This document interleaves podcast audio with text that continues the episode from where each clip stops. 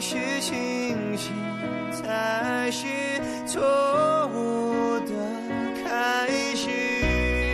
我不需要也不重要。做一个傻子多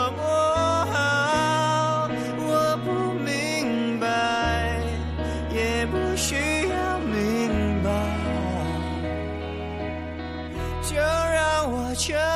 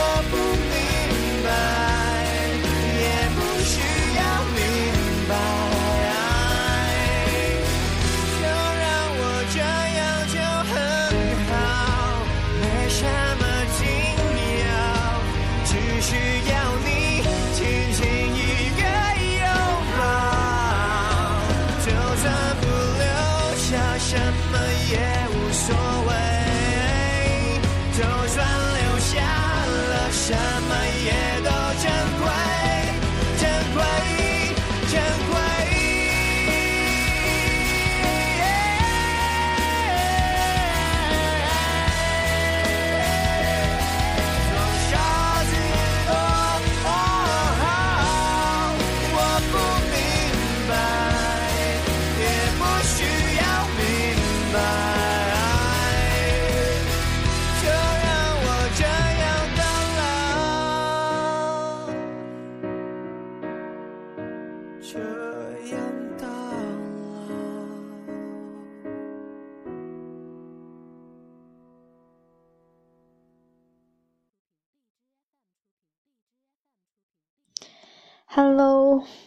我又回来啦！已经距离上一次录节目已经好久好久了。上一次应该还是十一放假之后，从大连回来之后录的一期节目。然后我记得结尾的时候说：“嗯，下期会是什么时候呢？我不知道。”然后一拖就真的拖了好久好久，也有一些。朋友，其实也就一个朋友啊，跟我说，我也不认识是谁，呃，千万不要放弃啊，嗯，所以我又回来了。主要原因是还是场地受限吧。你在寝室的话，不好意思，你在那录节目有点傻感觉。然后，然后冬天里北京雾霾这么大，我一般是晚上有时间，晚上又不能跑到。操场去，雾霾太大了，出去跑步就是在吸毒，所以就每天浑浑噩噩的待在寝室，也不知道自己在干干了些什么。说看书吧，也没看多少书，就这个学期就看了一本书，电影也没看什么电影。综艺的话，一个星期 就看一看什么《小松奇谈》，还有一还有一期。非常喜欢的那个非正式会谈，湖北卫视的，我觉得是可能是我看到的综艺里面，所有综艺里面我最喜欢的一个，也是我觉得嗯非常非常就是它既能嗯增长知识，提高一些你的趣味，然后又迎合你的趣味的那种，所以就是。既接地气，然后它是又有一些思想层面的东西的，我觉得是非常完美的一个综艺节目，就是大家可以记一下，叫《非正式会谈》。其实好像就是像韩国的那个非首脑会谈一样，但是他们没有买版权，他们说是自己原创，但是我觉得原创性也是非常足的，没有和原来的非首脑会谈是非首脑会议还是会谈。嗯，没有太大的接近性吧。虽然说也是以很多个国家的人聚在一起聊聊天，或者是辩论这种形式。好，然后这一趴就先先讲到这里。我要讲，就是我失踪的这几个月干了些什么。其实这几个月的话，算不上充实，也算不上不充实，也算不上非常的欣喜或者开心，很沮丧的一种状态吧。隔几天就非常沮丧，有时候埋在被子里面，不知道自己干什么也。嗯，对于未来的话也很迷茫。嗯，沮丧的话是因为。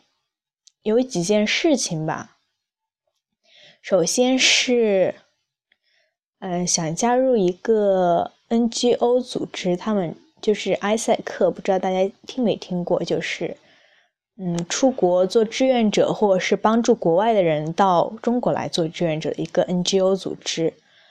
呃，当时申请，嗯，报名，然后通过了第一轮面试，到第二轮面试的时候，其实是每。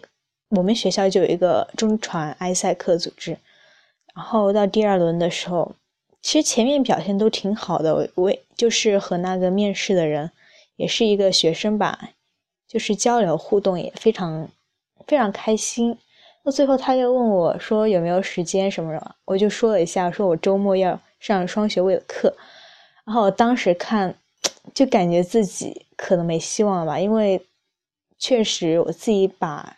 自己的时间安排的太满了，周末的话没有办法腾出时间来做这些事情。但是我又非常想，就是熊和鱼长不可兼得的的一个东西，因为你要去做这件事情，所以你另外一件事情就没有办法拿出时间来做，所以大家他们就不会说特别信任你，说你能够拿出十足的精力去专心投入到这件事情上。所以最后就没有通过，这是我自己反思出来的一个原因。嗯，不过通过聊天的互动中，我感受到也应该就是这个原因。还有第二个是做一个嗯青年大创，那个大创的话就是我们是社会学的话做一个呃设计一个项目，然后就关于社会一些调查什么的。然后我设计了一个项目，老师指导老师，我们班主任。也觉得还 OK，然后同学的反馈也都挺好，但是就是做 presentation 那天，因为在场老师是整个学部的，学部不止社会学，还有汉语言的那些老师，大部分是汉语言老师，可能是我的那个选题虽然很好，但是不够迎合他们的一些观点，对于社会学专业的一些人来说是。嗯，能够理解我所说的东西，但是对于他们来说就觉得非常不能理解。比如说，我比如说我说我调查的时候会问，直接问人家的收入什么，然后一个汉语言老师就说：“你是会直接问吗？人家会回答你吗？”我们说，然后我说做调查就是这样，就是会直接问。他们觉得不可思议，什么？其实我跟老师一起做个 做过北京的调查，其实我们在问填问。给人家填问卷，其中就有一个问题说您的月收入是给了一些区间段，然后你来选择。这是对于社会学调查来说是很平常的一件事情，不会想，不会考虑这些。他想的就是可能太私人化了吧。嗯，然后也就是因为那件事情特别特别沮丧，甚至是一整个星期就是 浑浑噩噩，就感觉人生以后。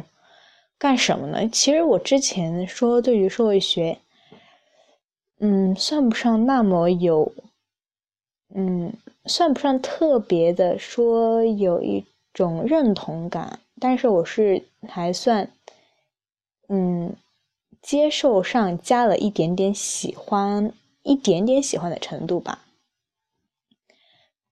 是因为我自己也在不断努力，说尝试去更加了解这个专业，但是主要是这个事情给我一个很大的挫折，就是我是真的不适合做这种事情吗？虽然我知道那些评委老师，嗯，有可能有不专业的元素在里面，但是为什么其他同学能够申请通过，但是我的就不能通过？所以我就非常沮丧，就觉得说自己真的能够去再说这个事情，真的是我喜欢的一个事情吗？我真的这么想去了解社会的互动是怎样，这个社会是怎样运行的吗？所以就。反思了很久，然后一个星期之内，其实我那天就是大创失败的那一天，我录了一期节目。当时寒风 中一个人在操场上录的一期节目，非常沮丧。嗯，但是后来没有把它上传，就觉得可能负能量太多了吧。大家听我现在讲。可能也会感受到我的语气，嗯，我感觉有一点鼻子都有点塞的感觉。虽然说过了很久，但是想起来还是很心酸吧。嗯，所以就后来反思，觉得自己可能真的不适合这个专业，这个也不是我想做的事情。但是你在既然在这个专业，你又不得不继续做下去，这就是我很矛盾的一个地方。但是没有办法，只能是这样，自己当初选的道路也要继续走下去，对吧？嗯，这是第二个沮丧的比较沮丧的事情。还有什么呢？还有感情上吧，感情上的话，不知道是我太投入了吧，当真了，还是对方只是把它当做一个游戏而已，就是。嗯，每次都是我去主主动找他聊天，然后他也很少很少主动来找我聊天。如果我一个星期不联系他，他应该也不会联系我，一直到拖很久很久，然后我忍不住了，然后主动跟他打招呼，跟他聊天，甚至我都不觉得这是一种男女关系之间正常的男女朋友的关系，也在想自己。做这些是否值得？是否是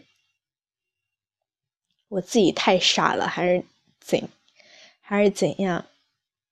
嗯，所以就有很多的这种事情在晚上想来想去，就觉得我他妈怎么这么倒霉？真的，嗯，好像二零一六年就是对于整个国国际，就比如说对于什么美国啊。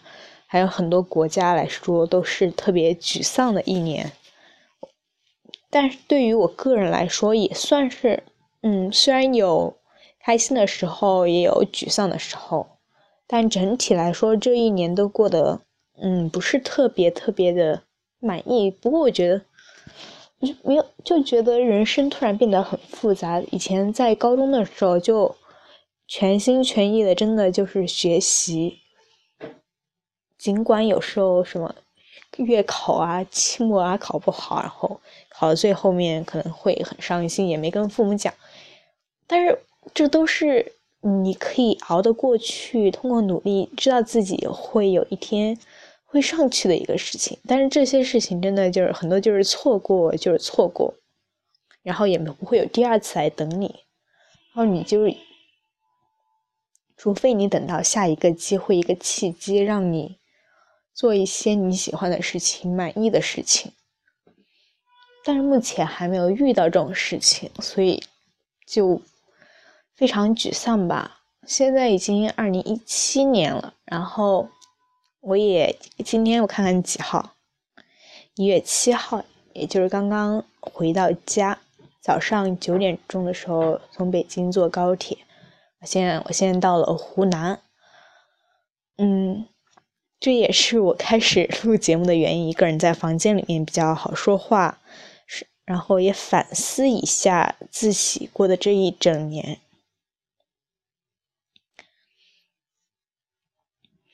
这一整年还有一些什么改变呢？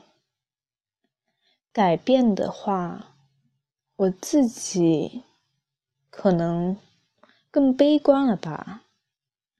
但也可能这是一个成长的一个机会吧，就是从也也会有很多对未来的担忧，说自己未来要干什么。但是大学真的好纠结，没有踏入社会之前，你就会看到周围的很多同学开始做这个做那个，然后想着以后考研的什么什么什么的。但是我真的没有想好自己以来以后要做什么，我也不想去考研，想出国吧，又觉得太费钱，又觉得给家庭带来很大的负担。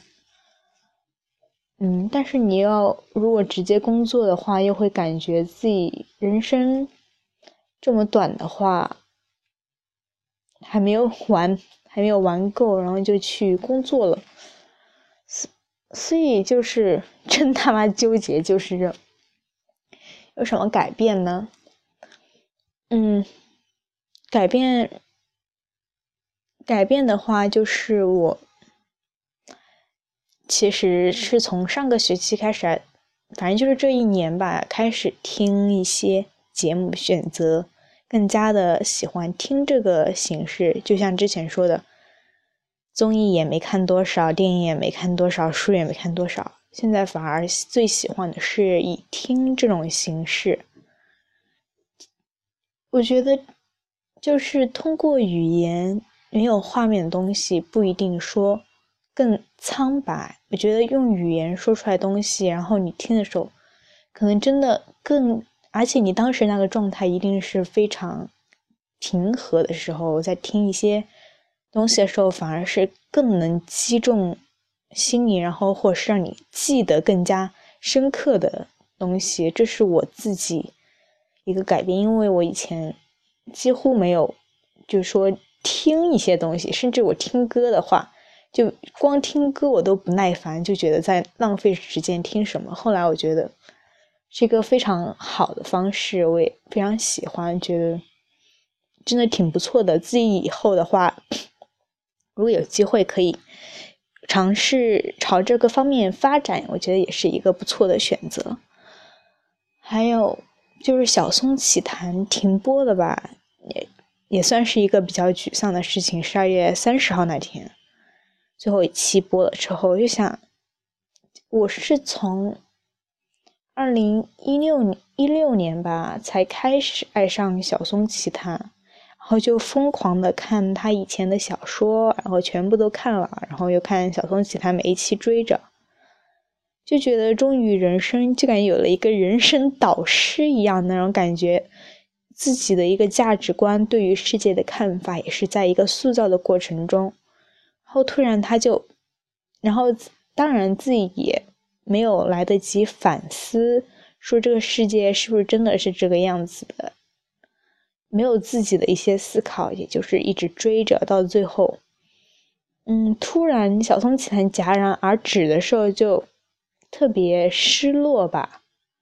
我不确定自己能够说自己能够读万卷书，然后像高晓松一样整理。这些思路，觉得这都是非常能做到的。反而我觉得它是一个非常好的渠道，让你去认知世界。还有很多个国家也是非常大的收获。然后突然间，他每天每个星期就像一个朋友一样，而且是你非常喜欢一个非常欣慰，让你。知道是有用的一些东西的，在吸收的东西，就突然戛然而止了，就是也很失落。他说：“不过，我觉得通过他的节目也知道，应该是还会再见的，所以还是等待着那一天，让他快点早一点复出吧。”还有什么？还有我，哎，之前正好看一篇文章是。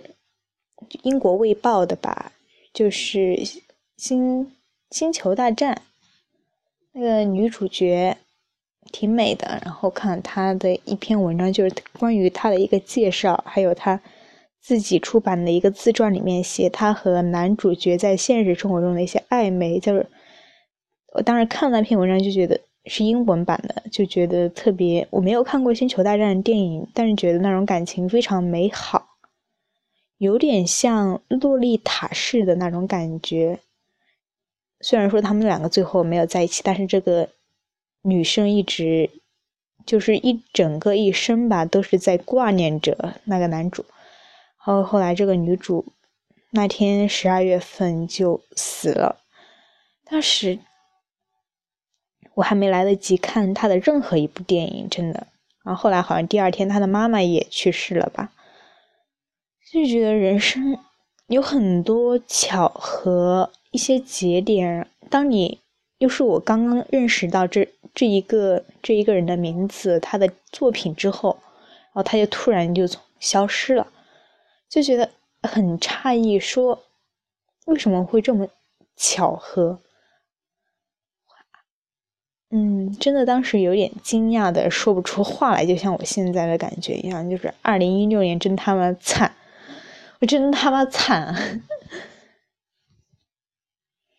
还有，之前前几天不是韩寒的那个什么《乘风破浪》电影宣传片、预告片又出来了嘛？就觉得整个时代都在改变自己曾经。喜欢迷恋迷恋当做精神偶像的韩寒，他也变了。你看，也不再写书了，拍电影，拍出的电影其实也是一种商业片吧？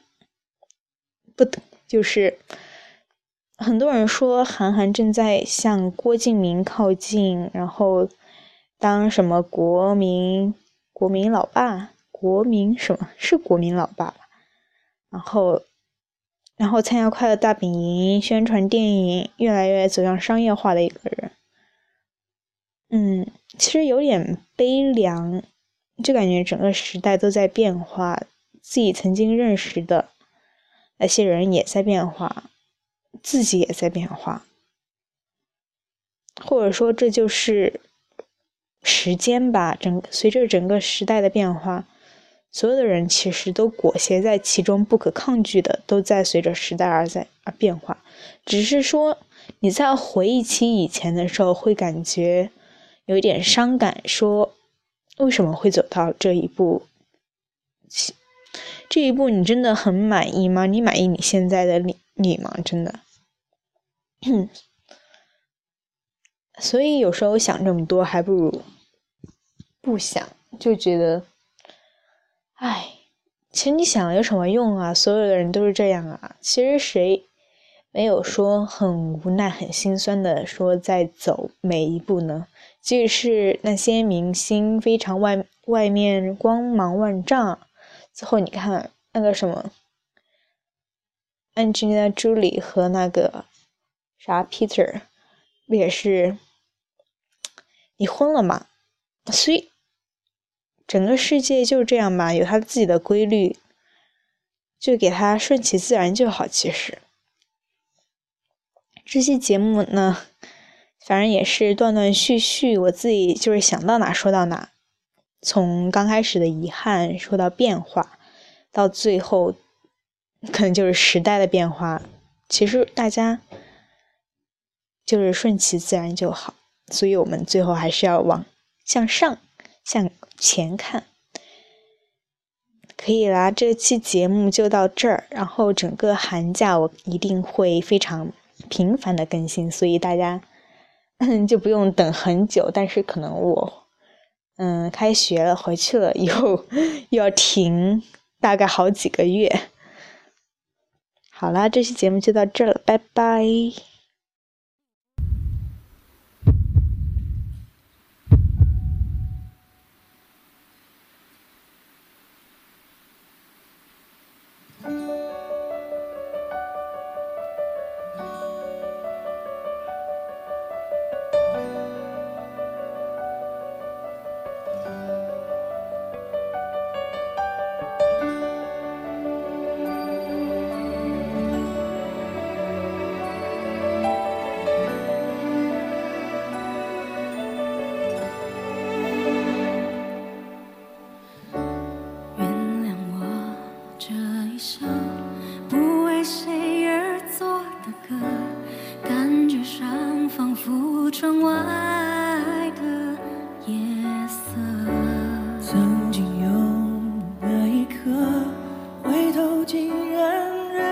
的需要从记在。